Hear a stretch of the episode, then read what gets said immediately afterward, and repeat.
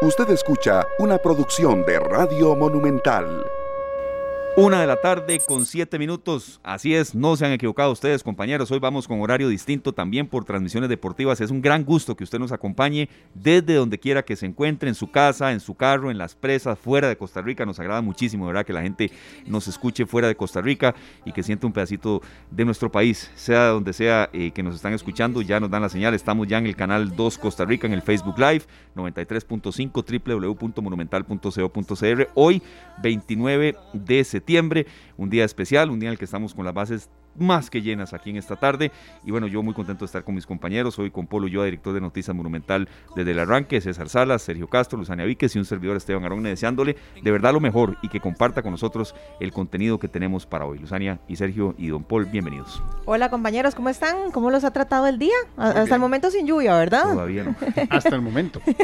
Hasta el momento. Sí, pero ayer fue una cosa tremenda, como pocas veces. Sí, ayer, ayer eh, hubo un desquite de los días que no llovió, ¿verdad? Sí.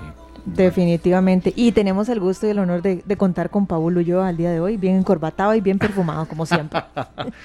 ¿Cómo les va? Muy bien, gracias a Dios. ¿Y vos qué tal?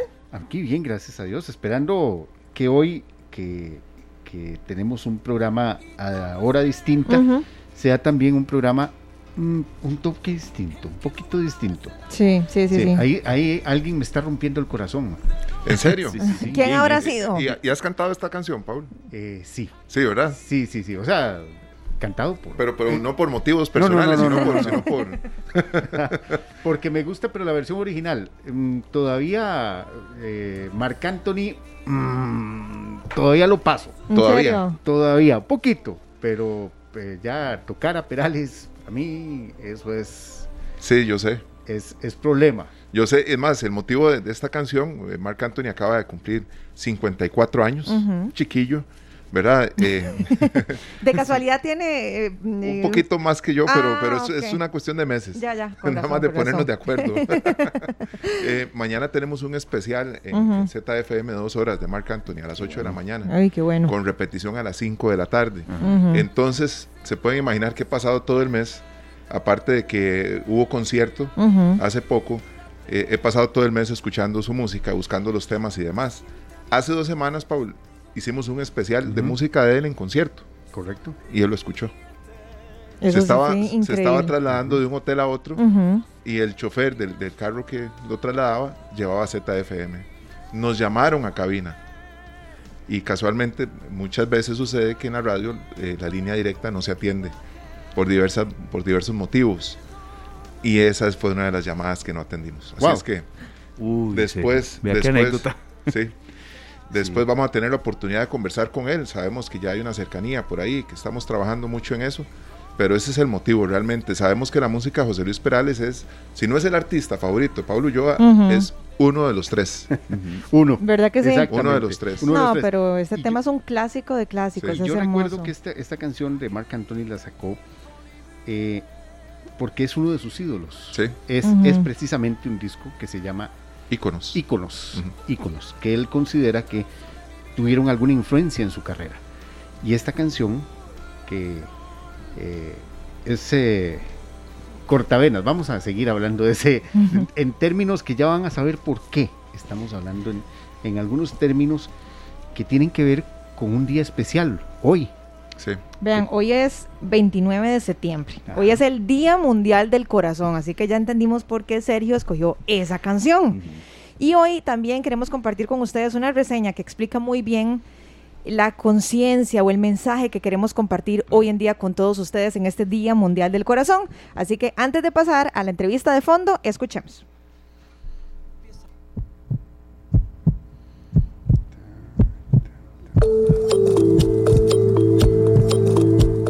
Cada 29 de septiembre se da la celebración del Día Mundial del Corazón, una definición muy básica que nos transporta incluso más atrás de la escuela, nos dice que es un órgano del tamaño aproximado de un puño, compuesto de tejido muscular y encargado de bombear sangre a todo el cuerpo. Bueno, es el corazón, sí, pero con respecto a esta celebración del 29 de septiembre, hoy acá en esta tarde queremos dar un ángulo diferente. ¿Qué tanto daño le hacemos a este órgano vital? ¿Qué tanto daño le estamos haciendo incluso post pandemia. Sabemos cómo reanimar o por lo menos intentarlo a una persona que sufre un ataque al corazón, algo que es muy frecuente y que está documentado en datos del Ministerio de Salud y de la Caja Costarricense de Seguro Social en cuanto a estadísticas de defunciones. Este es parte del propósito que hoy en esta tarde vamos a abarcar. Normalmente el corazón late entre 60 y 100 veces por minuto. En las personas que hacen ejercicio habitualmente o que toman medicamentos para reducir el ritmo cardíaco, la frecuencia puede caer por debajo de 60 latidos por minuto. Cifras, realidades y también estilos de vida saludables, pero sobre todo acciones preventivas para evitar muertes por ataque al corazón. ¿Cuánto hemos aprendido y también cuánto hemos desaprendido? El tema de hoy en esta tarde, acompáñenos.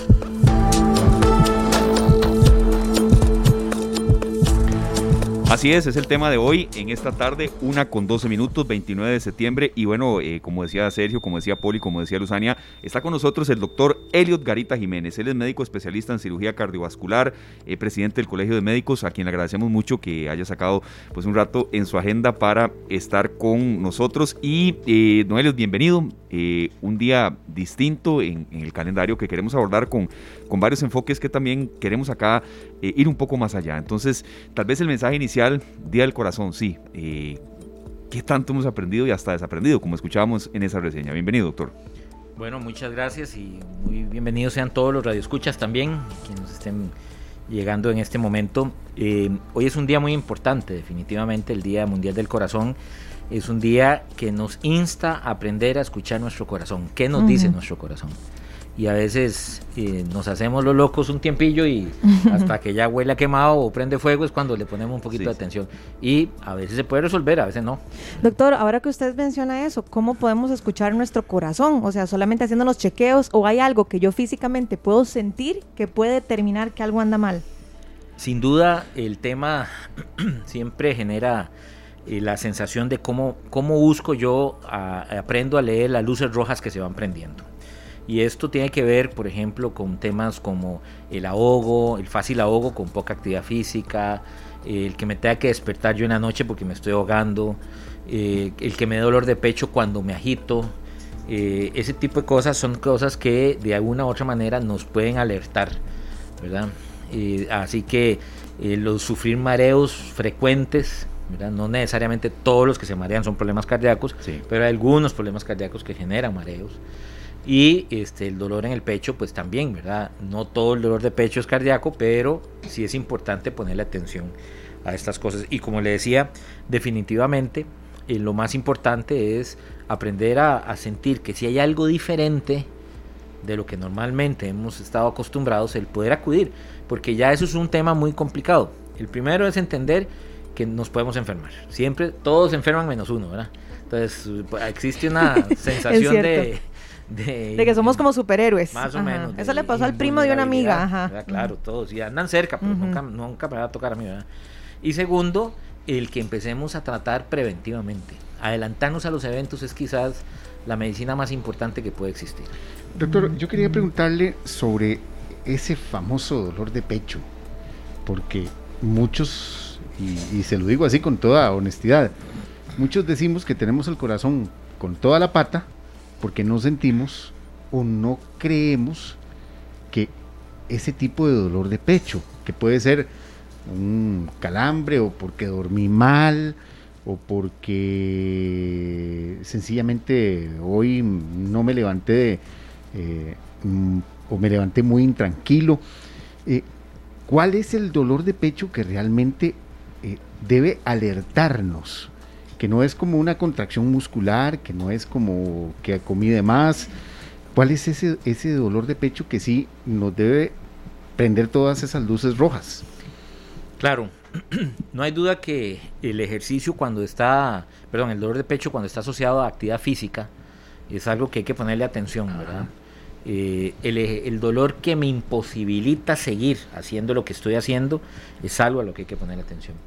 Eh, el común denominador de la mayoría de los pacientes que llegan a decir que, tuvieron, un, que tuvieron un infarto es que sintieron un dolor abrupto de un momento a otro, ¿verdad? Que sintieron tan importante como eh, ellos casi todos lo describen igual. sentía como un elefante y me ponía una pata encima, ¿verdad? Yo no sé a quién le han puesto un elefante en la pata encima, pero, pero todos dicen lo mismo, ¿verdad? Que todos sienten una sensación más que dolorosa, opresiva. ¿Verdad? Es una opresión, es una sensación de que, de que usted no puede, que algo hasta le imposibilita el respirar, ¿verdad? Y entonces ahí es donde eh, empezamos a ver este tipo de problemas, de fenómenos que son complicados porque además se asocian a frialdad en el cuerpo, sudoración extrema, la irradiación del dolor hacia el hombro o hacia el cuello. Entonces van aumentándose los síntomas y una muy frecuente también es la sensación de desvanecimiento, ¿verdad? Que quiere uno ya como que, ya no tiene fuerza y va a, va a desmayarse. Entonces definitivamente son como los síntomas que tenemos que ponerle un poco más de atención definitivamente. Si esos están asociados a aumento de la frecuencia de la carga de trabajo, ¿verdad? Qué sé yo, cuando subo las gradas o porque iban subiendo una cuesta para arriba. Entonces ahí hay que poner mucho más atención todavía. E, eso, a eso le iba a preguntar. ¿Tiene que ver siempre con la actividad física o pueden darse cuando estás en reposo, dormido? Eh, puede pasar en, algunos casos. Es más usual que se asocie a aumentos de la actividad física, porque estamos aumentando la frecuencia cardíaca y esto es como cuando el carro tiene los, los inyectores sucios, ¿verdad? Arranca en mínimo, está más o menos bien. Acelérelo para que vea cómo empieza a brincar y a hacer feo. Bueno, es precisamente la misma historia. En el momento que si las arterias están parcialmente tapadas, cada vez que lo aceleramos, la frecuencia cardíaca, ¿verdad? No va a dar a los requerimientos necesarios y empieza a tener ese, ese fenómeno de, de, de dolor, de sensación y de molestia. Pero eso no impide que le pueda dar dormido sin embargo, dormido es más frecuente otras cosas, el reflujo, por ejemplo, el espasmo esofágico, eh, la irritación por, por, broncoaspiración crónica, o sea, tipos, otros tipos de cosas que nos pueden dar más dormidos que, despiertos.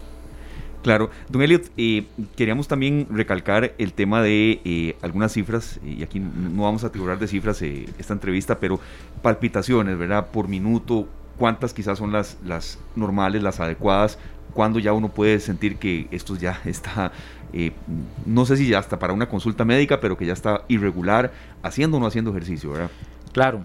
Em, en condiciones usuales el corazón en promedio anda entre los 70, 80 latidos por minuto. Esas son como las condiciones más regulares, ¿verdad? Más o menos en un día andamos cercano entre los 110 mil y, y 115 mil latidos eventualmente.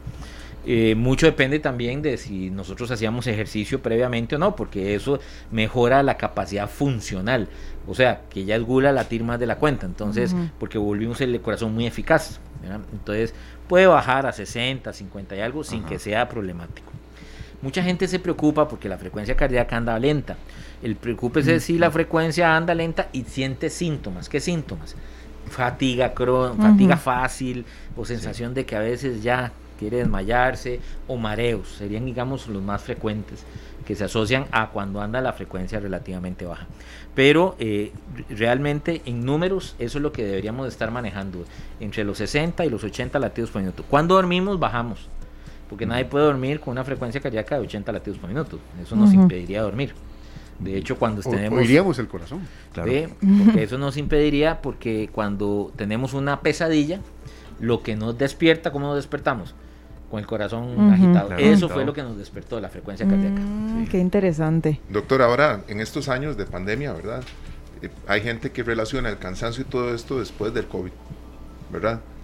También tenemos el caso de que muchas personas dejaron de, de, movilizarse, ¿verdad? Al trabajo, eh, a los partidos que acostumbraba a jugar los fines de semana y muchos han retomado su actividad física de forma abrupta. ¿En qué caso, verdad? Porque podríamos decir, por el COVID yo caí 15 días, me duró una semana, pero estuve fatal, me costó volver a respirar normal eh, y, ya mi condición es otra. ¿En qué momento puede uno decir que sí, es una cosa o la otra o tiene que acudir al doctor inmediatamente?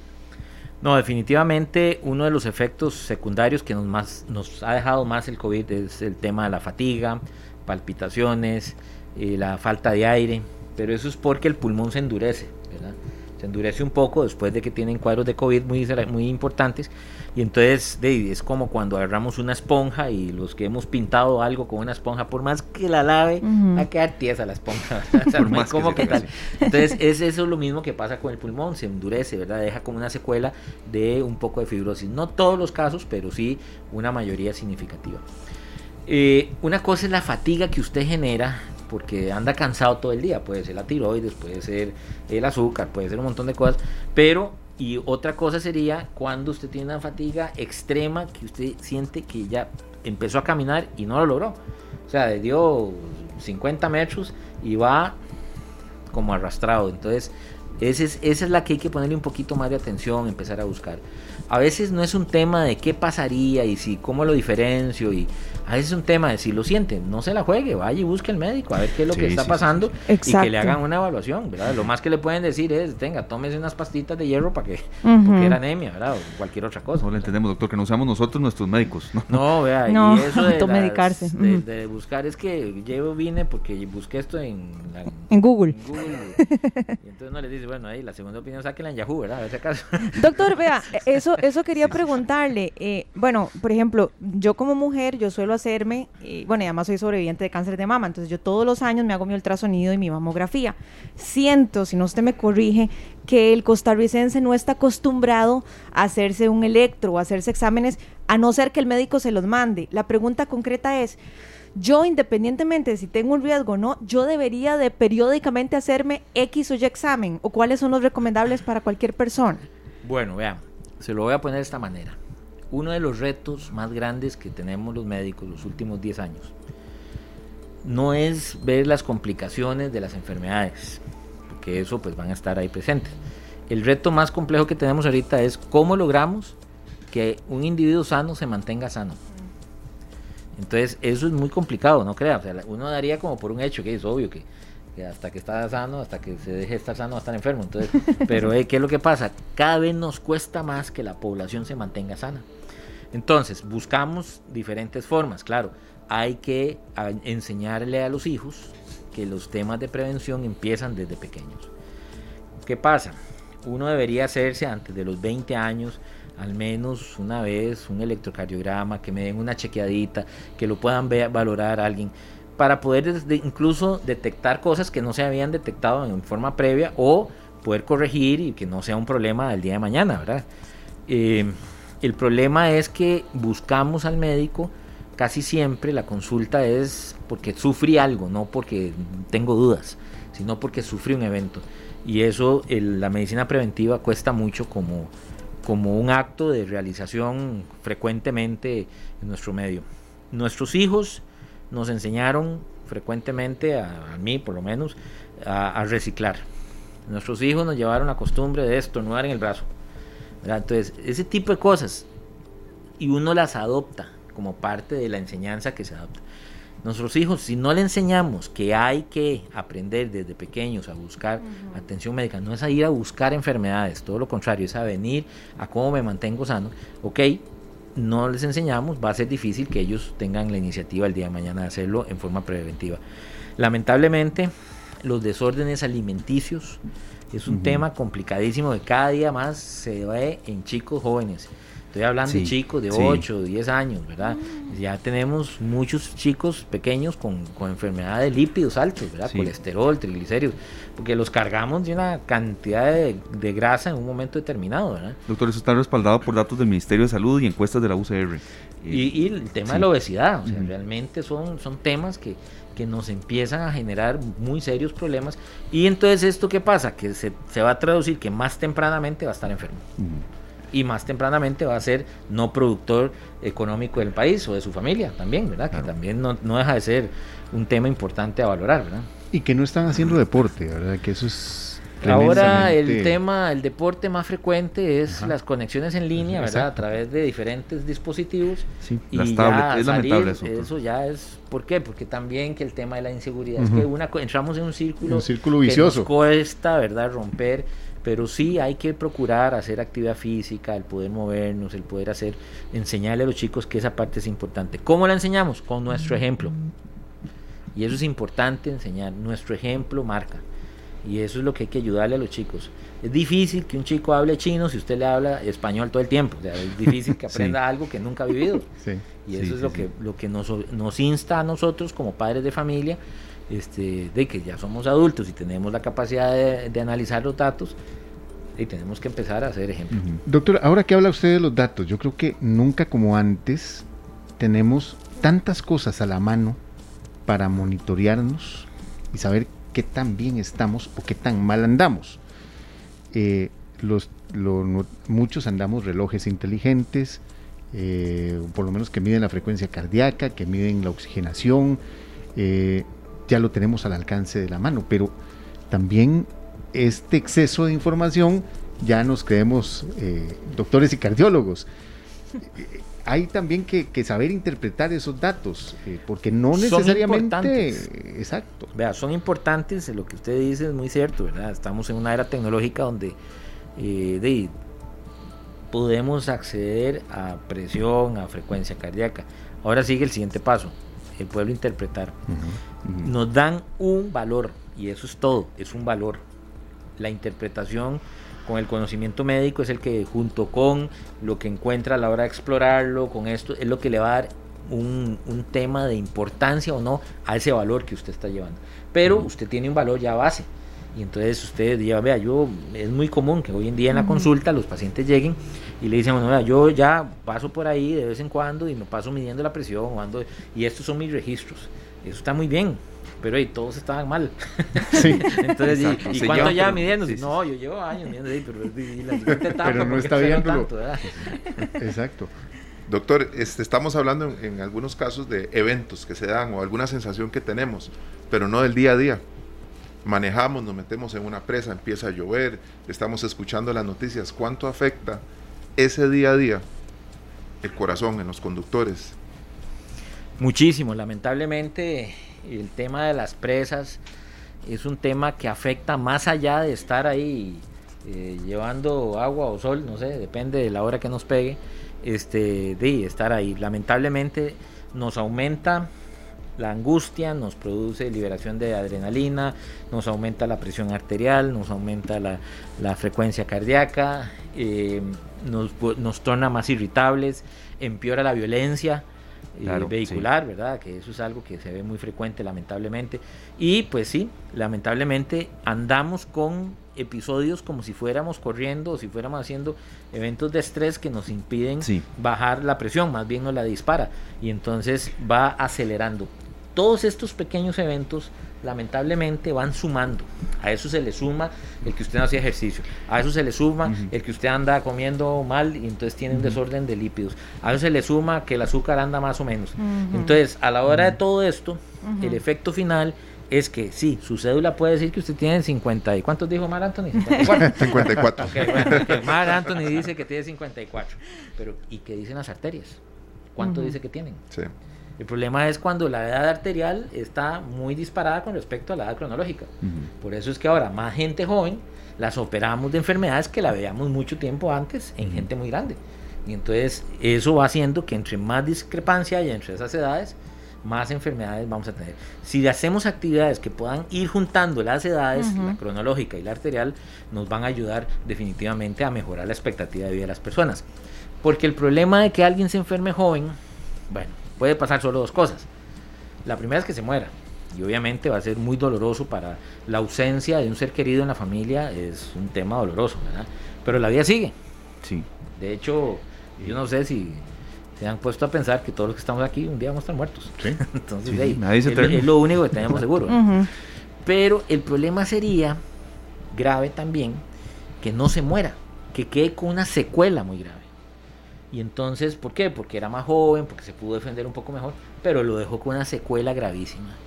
Y entonces de ahí sí lo dejó discapacitado o lo dejó con una disminución en la productividad o peor aún, lo dejó teniendo una pésima calidad de vida.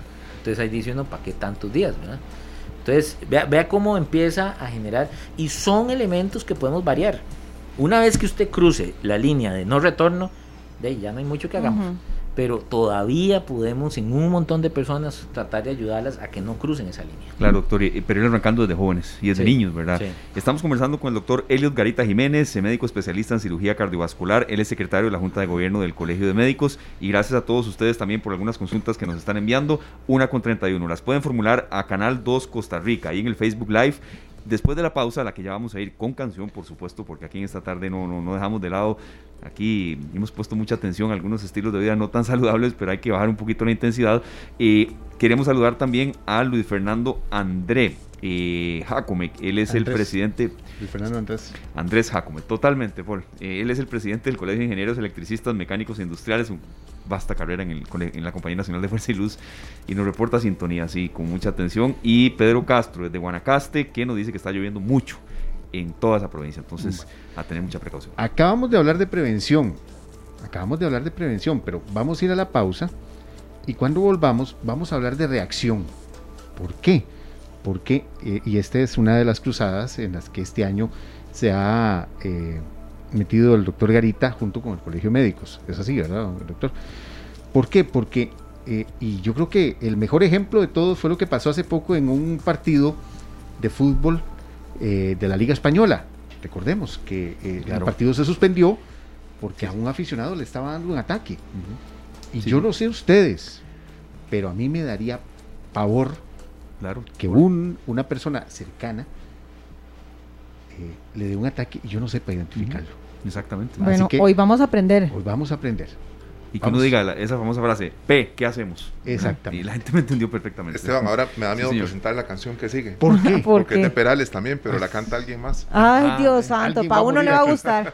alguien va a morir de un ataque. no, no, aquí está. Carlos Rivera con José Luis Perales. Todavía la aguanto. un velero llamado Libertad, ya regresamos. Buenísima. Muchas gracias a todos por seguir en sintonía de esta tarde en Radio Monumental. Son la una con 40 minutos. Y vea, si usted nos viene sintonizando, queremos invitarle a que se quede con nosotros y ojalá que si tiene la posibilidad, nos sintonice a través de Canal 2 Costa Rica por medio de nuestro Facebook. ¿Por qué? Bueno, resulta que hoy es el Día Mundial del Corazón. Hoy es un día muy especial, el 29 de septiembre. Y tenemos el gusto, tenemos el placer de contar con el doctor Elliot Garita Jiménez. Él es médico especialista en cirugía cardiovascular, también secretario de la Junta de Gobierno del Colegio de Médicos.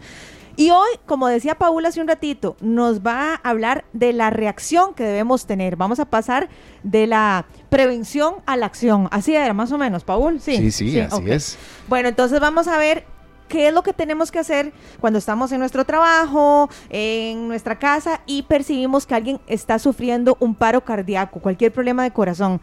Entonces, doctor, le cedo el micrófono para que nos explique qué debemos hacer. Bueno, realmente esperamos que no lo tengan que usar, ¿verdad? Primero Dios, Eso sí. es algo, pero en nuestro medio, entre 4 y 20 personas por cada 100 mil habitantes sufren una, un, des, un, un desplome por un arresto cardíaco, ¿verdad? por un amparo cardíaco.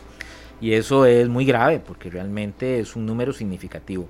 El año pasado el número de infartos de certificados que tuvieron de defunción, que tuvieron el diagnóstico de paro, de infarto del miocardio y paro cardíaco, eh, llegaron a 760 casos en un año. Quiere decir que pues poquito más de eh, dos casos diarios.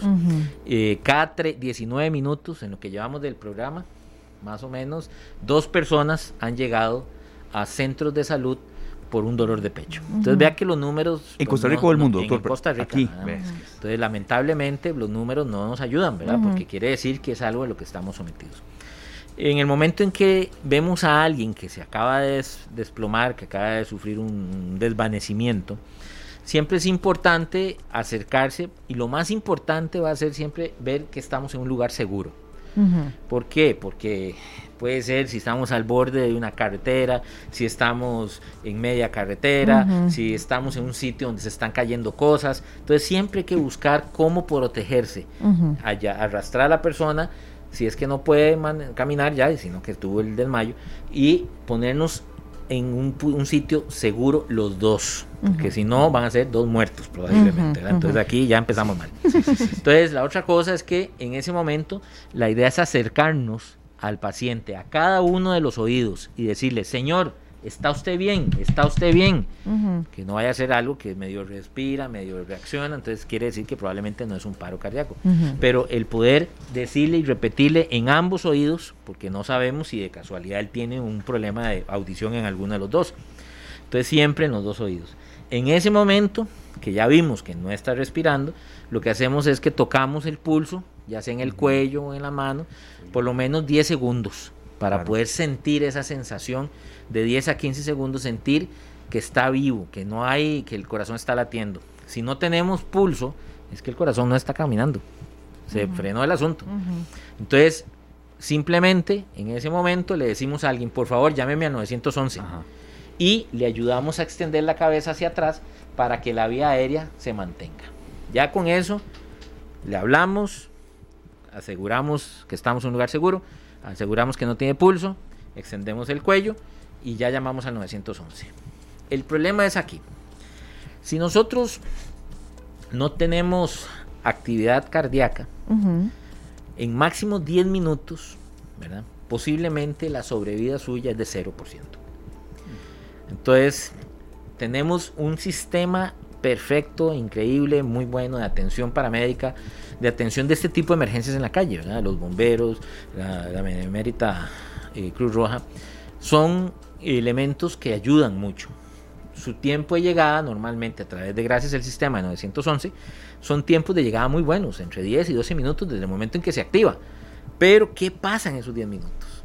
En esos 10 minutos la probabilidad de sobrevivir depende de que alguien empiece a darle compresiones en el pecho para hacer el mecanismo de bomba, que se estripe el corazón para que saque la sangre, que se suelte el corazón para que se llene de sangre, que se estripe. Ese mecanismo de bomba es un tema mecánico extracardíaco, por eso se llama, es un tema de compresión del tórax.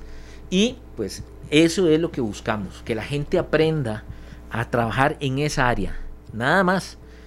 En 10 minutos, esperamos, máximo 15, vamos a tener ya alguien que nos esté ayudando. Pero mientras tanto nosotros vamos a ayudarle al paciente a que el poco oxígeno que quede en el cuerpo circule. Y entonces con eso le protegemos el cerebro, que es la parte que nos interesa proteger para que no tengamos ya un tema más grave de lo que está pasando.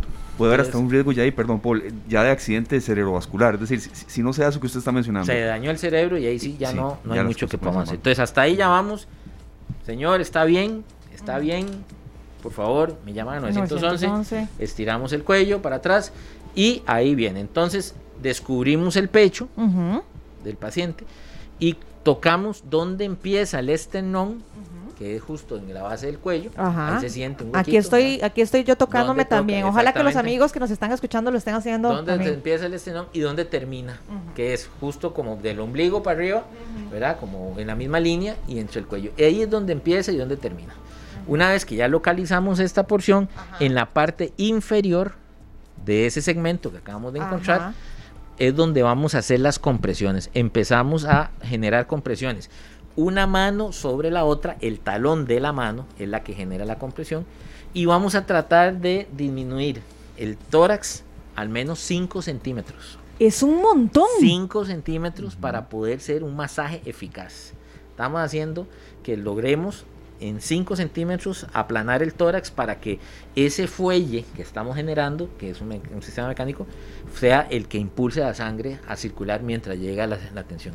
Entonces aquí tenemos aquí a, a, don Esteban. don Esteban, adelante. Esteban Arone nos va a hacer una demostración. Pero vea, ok, primero eso es lo que quiero o lo que queremos que nos enseñe, doctor. ¿Cuál mano? La que usted sienta como mayor Cual que sienta y cómo y el ritmo. Entonces la que usted sienta mayor. Mano pone el, la otra, el talón de la mano en el sitio que definimos, acuérdese. Marcamos la parte superior, la parte inferior del esternón, lo dividimos en dos, la parte de arriba y la parte de abajo. Ah, nos encargamos en la parte de abajo, ahí y ahí, apoyado sobre el esternón, ponemos la mano, entrecruzamos los dedos un poco y empezamos a comprimir, a generar esas compresiones sin flexionar los brazos para que sea el cuerpo el que haga esa presión sobre un sitio. Doctor, y que la fuerza no sea tampoco excesiva, ¿verdad? Eh, bueno, yo creo que si es excesiva es problemático y si no es excesiva también. Entiendo, un balance, claro. calcular que esté oprimiendo suficiente como para bajar al menos 5 centímetros ese, ese espesor del tórax. Entonces ahí empezamos a generar. ¿Qué frecuencia? Bueno, ahí tenemos diferentes frecuencias. Puede ser contamos en nuestra mente, podemos ir contando eh, a, por lo menos una vez por segundo hacerlo, ¿verdad? O hacerlo un poco más, más rápido. Hay muchas canciones que se generan cuando se están haciendo entrenamientos, ¿verdad? que les ayuda a que marquen un ritmo. ¿verdad? Entonces aprende uno con eso. Si ustedes se meten en, en Spotify o en algunas de estas van a encontrar ritmos para, para RCP. Y ahí van a ver un montón de canciones que oímos todos los días. La Macarena, Stay Alive, todos estos. Este, porque de alguna manera nos ayudan a llevar el ritmo mental de cómo, más o menos, cuánto es la frecuencia que tenemos que generar en esto. Doctor, creo que es importante también recapitular. Eh, a veces hay mucha gente que quiere ayudar, pero mucha aglomeración en, en, este, en este proceso también puede ser nocivo, es la palabra, no respirar, eh, gente que quiere ayudar, un molote, doctor, para que la gente me pueda entender perfectamente el, sentido. Pasan las dos cosas, ¿verdad? Y hay mucha gente que dice, no lo toque, no lo toque. entonces, no lo toque, no está circulando. Y pasaron los 10 minutos y, ya no hay ¿para qué lo va a tocar? Y entonces, esa es una. Y la otra puede ser eventualmente que este, tengamos eh, mucha gente, como dice usted, y hace mucho molote, pero muchas veces es puro bulto y no hace mucho, ¿verdad? Entonces es importante. Y ahí es donde yo quisiera tocar un tema importante mientras dejamos a nuestro amigo dando masaje, y es que, eh, ¿qué pasa? ¿Qué pasa cuando llegamos y llamamos al 911?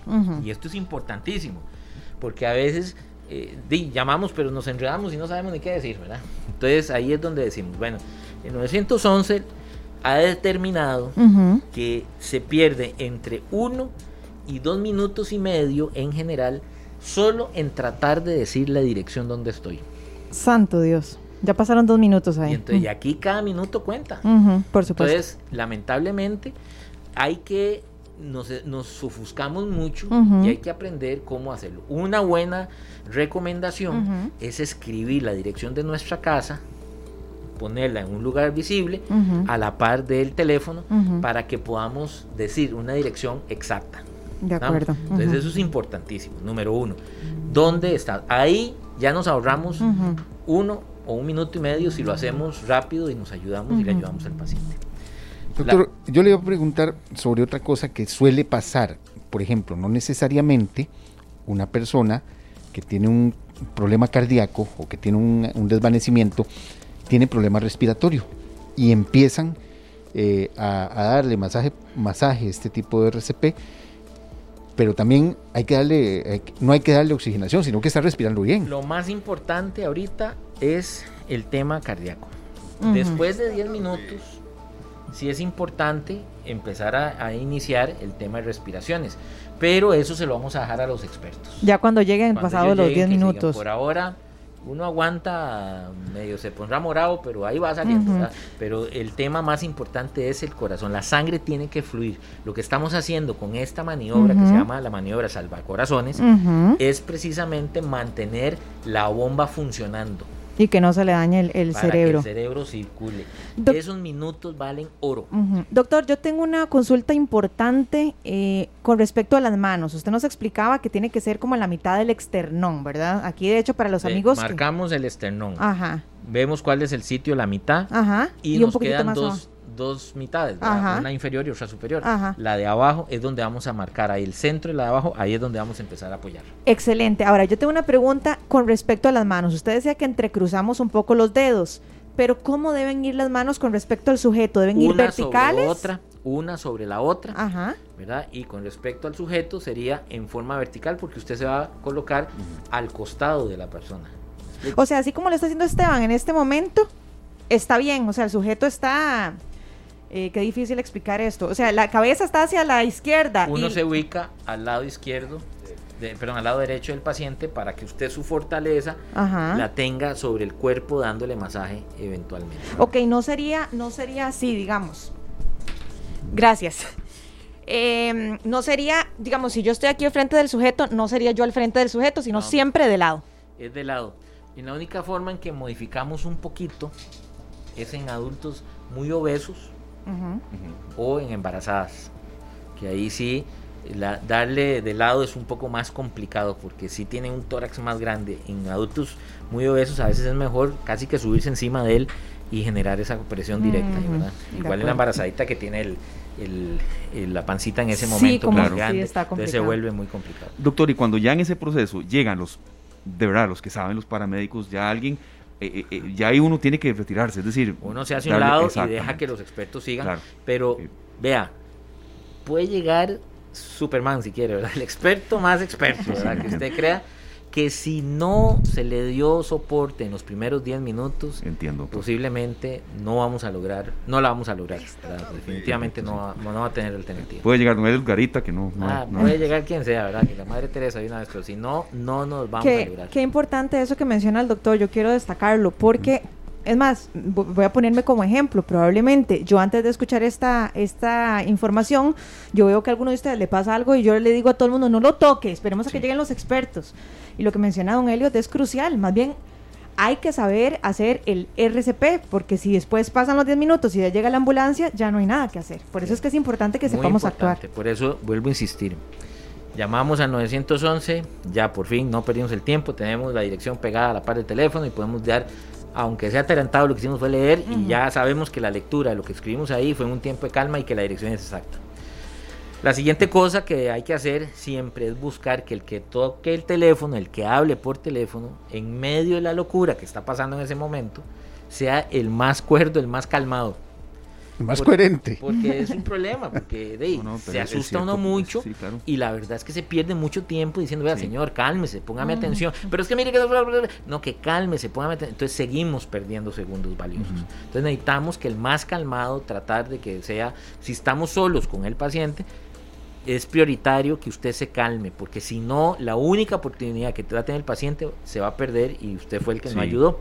Entonces, lamentablemente, necesitamos calmarnos. Doctor, Perdón, perdón, de verdad, es que es, una consulta de un oyente eh, acá en el canal 2 Costa Rica, el Facebook Live, Javier Campos Luque, muy concreto, ¿cómo saber si es un infarto u otra cosa? Bueno, es que a eso no nos interesa, lo que nos interesa es que, se mantenga la bomba funcionando y después, cuando ya llegue el, encargado, pues obviamente ellos definirán cuál fue la causa.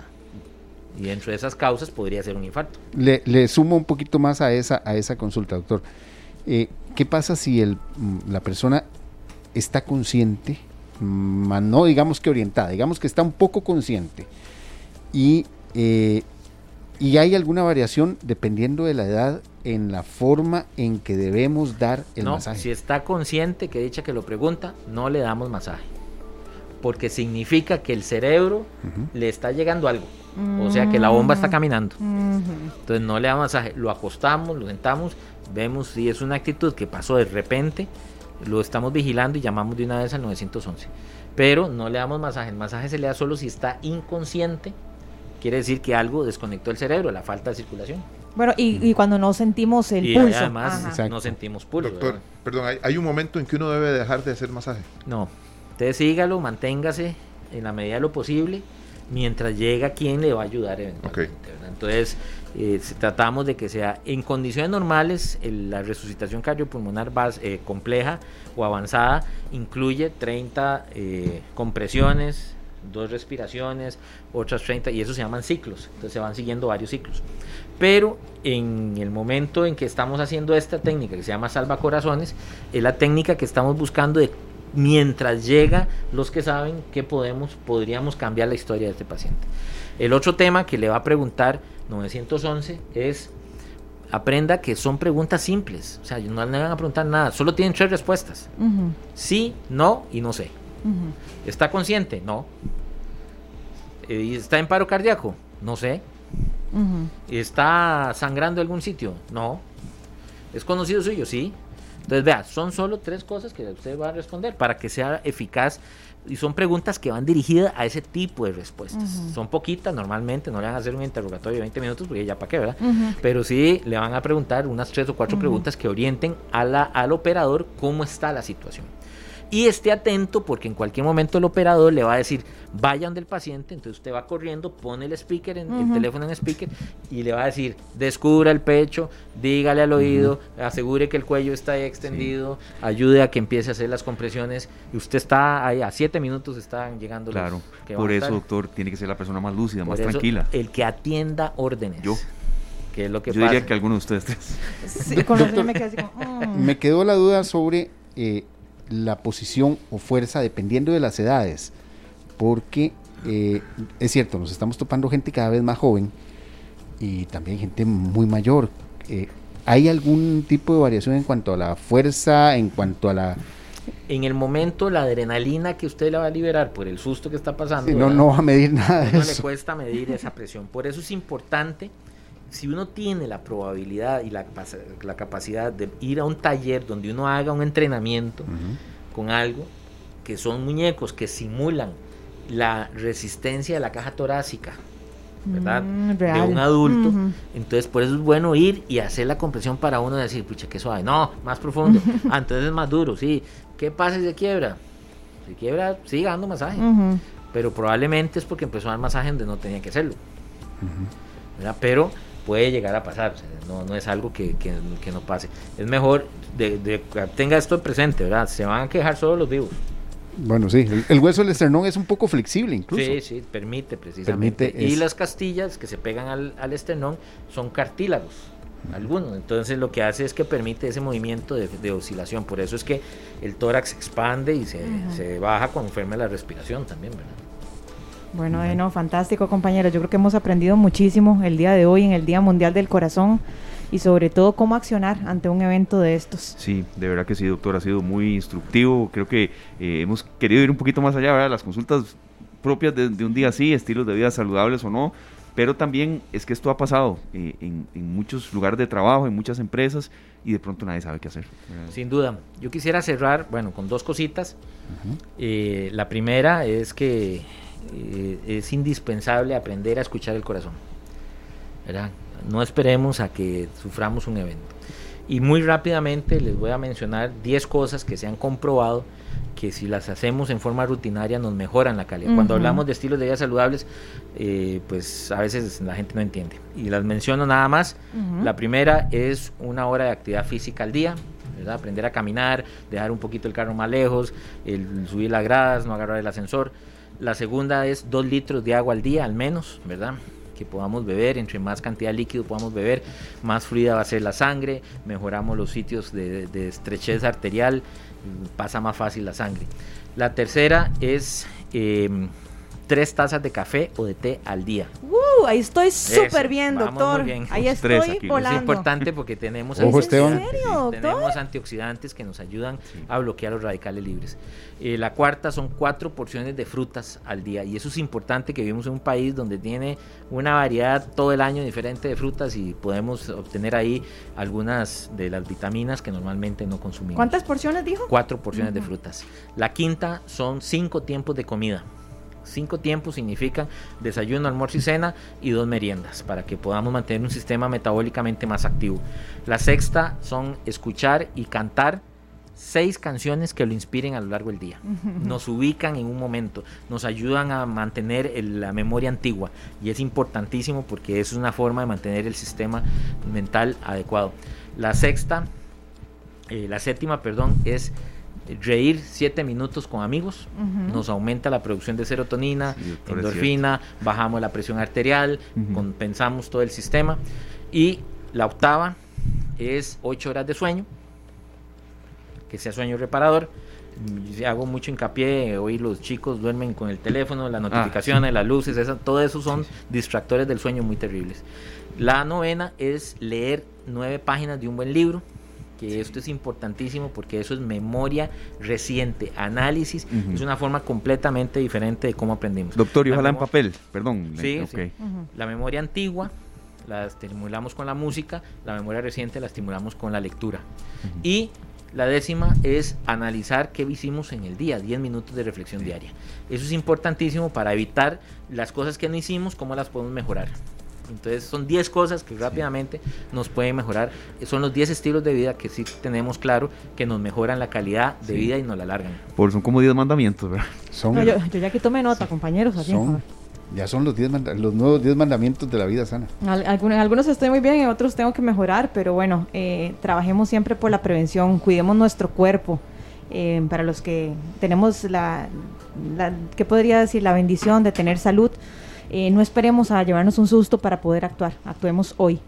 Y bueno, yo no sé si ustedes tienen alguna pregunta más, compañeros, pero yo ya, ya pregunté todo lo que tenía que saber. Ya, ya eh, el Colegio Médico se está iniciando estas, eh, estas charlas y para poder dar más entrenamiento en este sentido.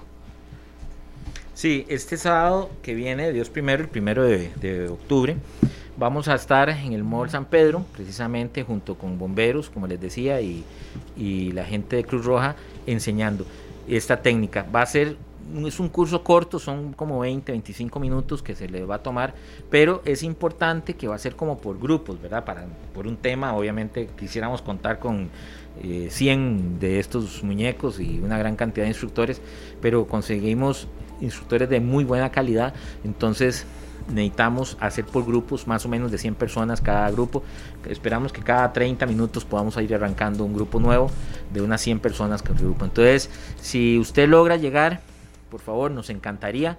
Trate de llegar a partir de las 9, 10, 11, ahí vamos a estar todo el día pudiendo llegar. Queríamos imponer poner un récord realmente en el país donde al menos al menos 500 personas, 500 costarricenses aprendan a dar masaje cardíaco mientras llegan los que son profesionales en esto. Y esto significa 500 oportunidades para personas que lo que lo puedan recibir en un momento de la vida. Bueno, apuntarlo el domingo. Primero, sábado, el sábado primero. Sábado primero de octubre en el Mall San Pedro a partir de las 9 de la mañana. Muy importante anotarlo para lo repetiremos de verdad que se, nos, nos demos una vuelta, nos demos una vuelta para aprender mucho más, porque sí, es necesario estar preparados para reaccionar y estar preparados para, para cualquier cosa.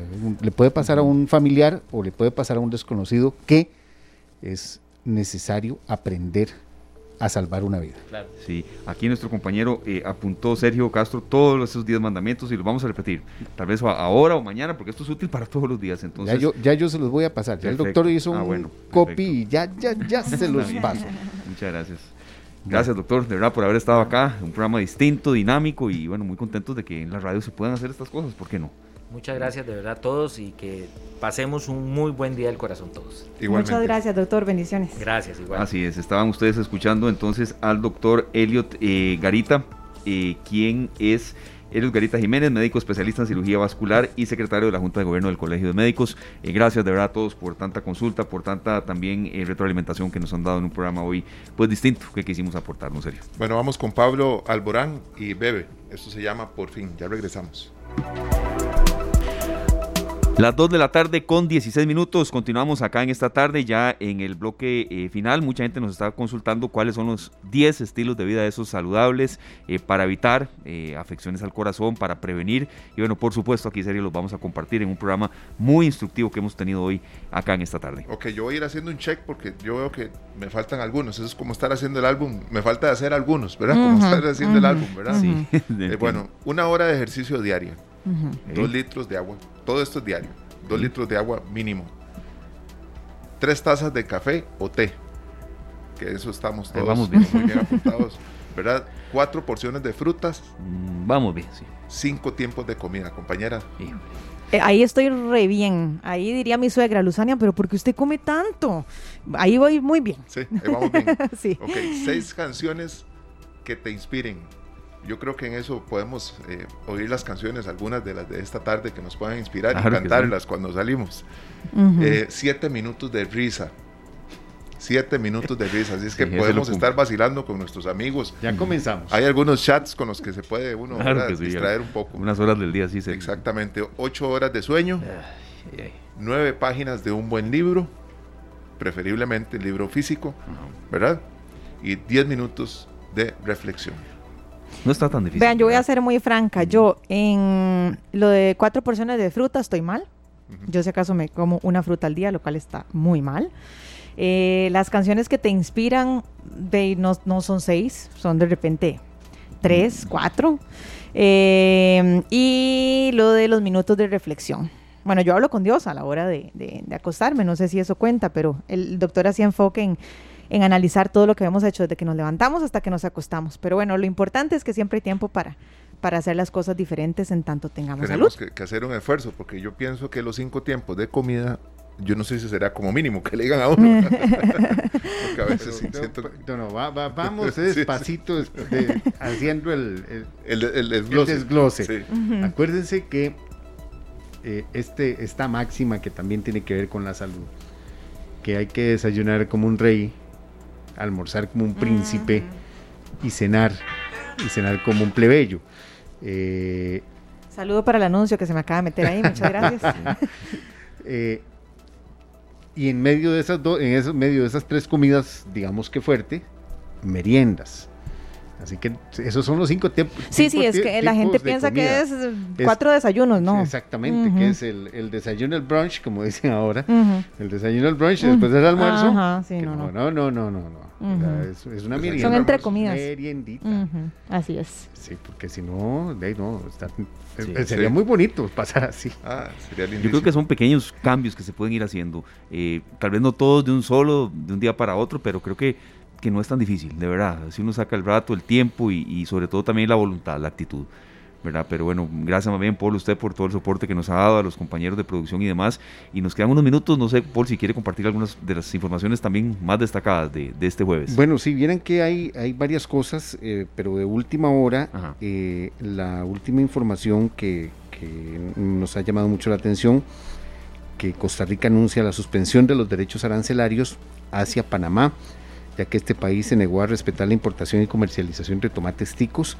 Eh, recordemos que hay una, disputa comercial con eh, algunos productos con la vecina nación de Panamá, pero ya Costa Rica ha tomado la decisión de anunciar la suspensión de los derechos arancelarios eh, debido a esta este irrespeto a la importación y comercialización de los tomates ticos. Así que es, es una información que está todavía en desarrollo. Estamos por subir ya la nota completa a nuestras redes sociales sobre esta, esta situación que se está dando con el comercio con Panamá.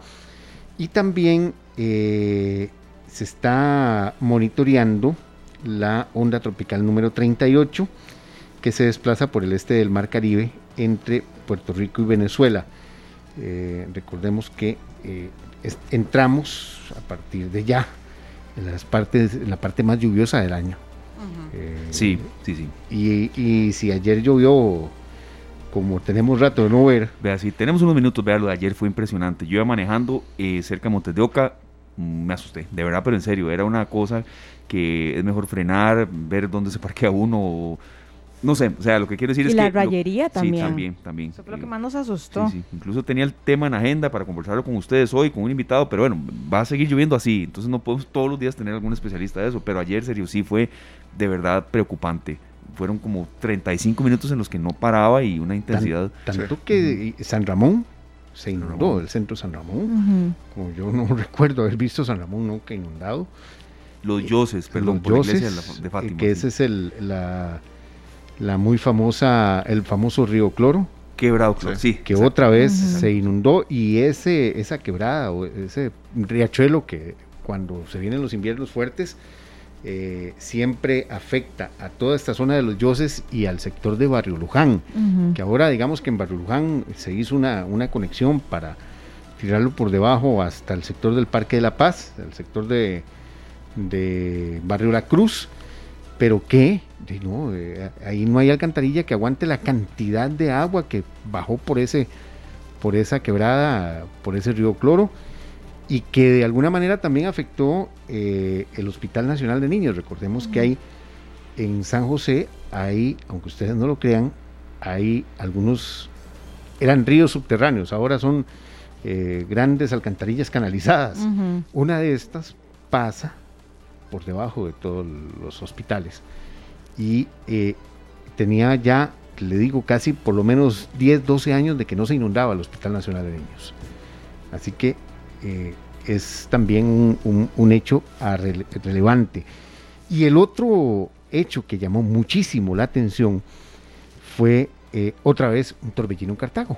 Sí, el quinto, ¿verdad? El quinto, pues en quinto, sexto. En, Qué montón de torbellinos. un Bueno, un mes. Eh, así que llamó mucho la atención que este sí lograron captarlo muy, evidentemente, porque se formó en la, en la en la zona esta donde se está construyendo el paso de nivel y se extendió prácticamente en ese kilómetro y medio que va desde eh, la Lima hasta el sector de Taras. Así que eh, sí ha llamado muchísimo la atención tantos torbellinos en esa zona de Cartago que recordemos el Instituto Meteorológico estaba dándole seguimiento a la razón por la cual tantos estaba haciendo un estudio por esa ¿por qué tantos torbellinos en Cartago?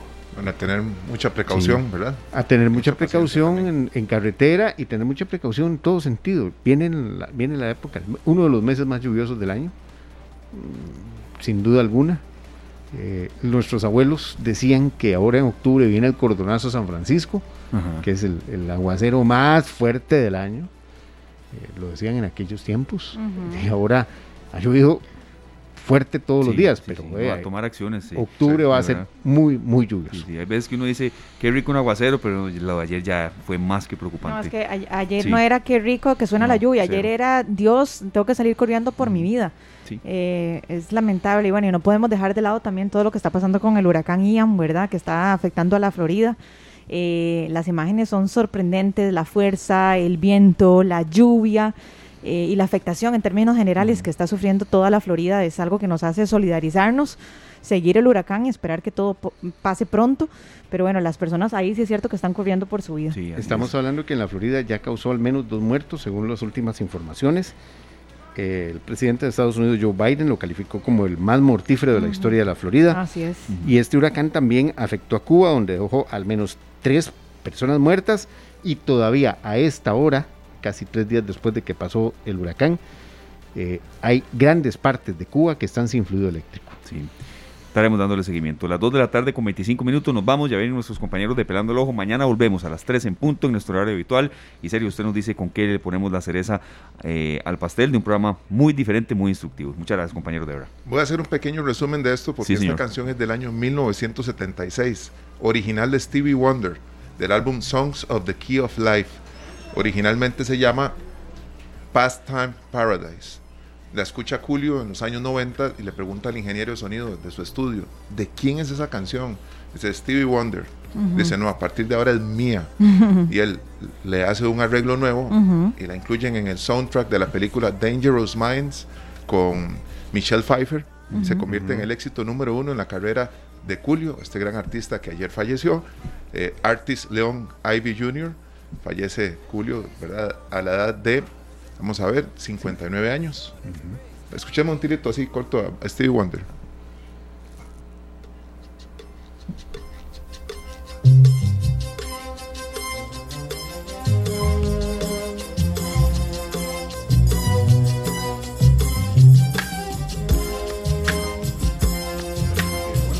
Stevie Wonder, esta es la versión original del año 1976. Vamos con, nos despedimos con Julio, ¿está bien? Un homenaje a este rapero que también marcó una época. Bueno, que la pasen muy bien y nos vemos mañana. Nos escuchamos mañana a las 3 de la tarde. Este programa fue una producción de Radio Monumental.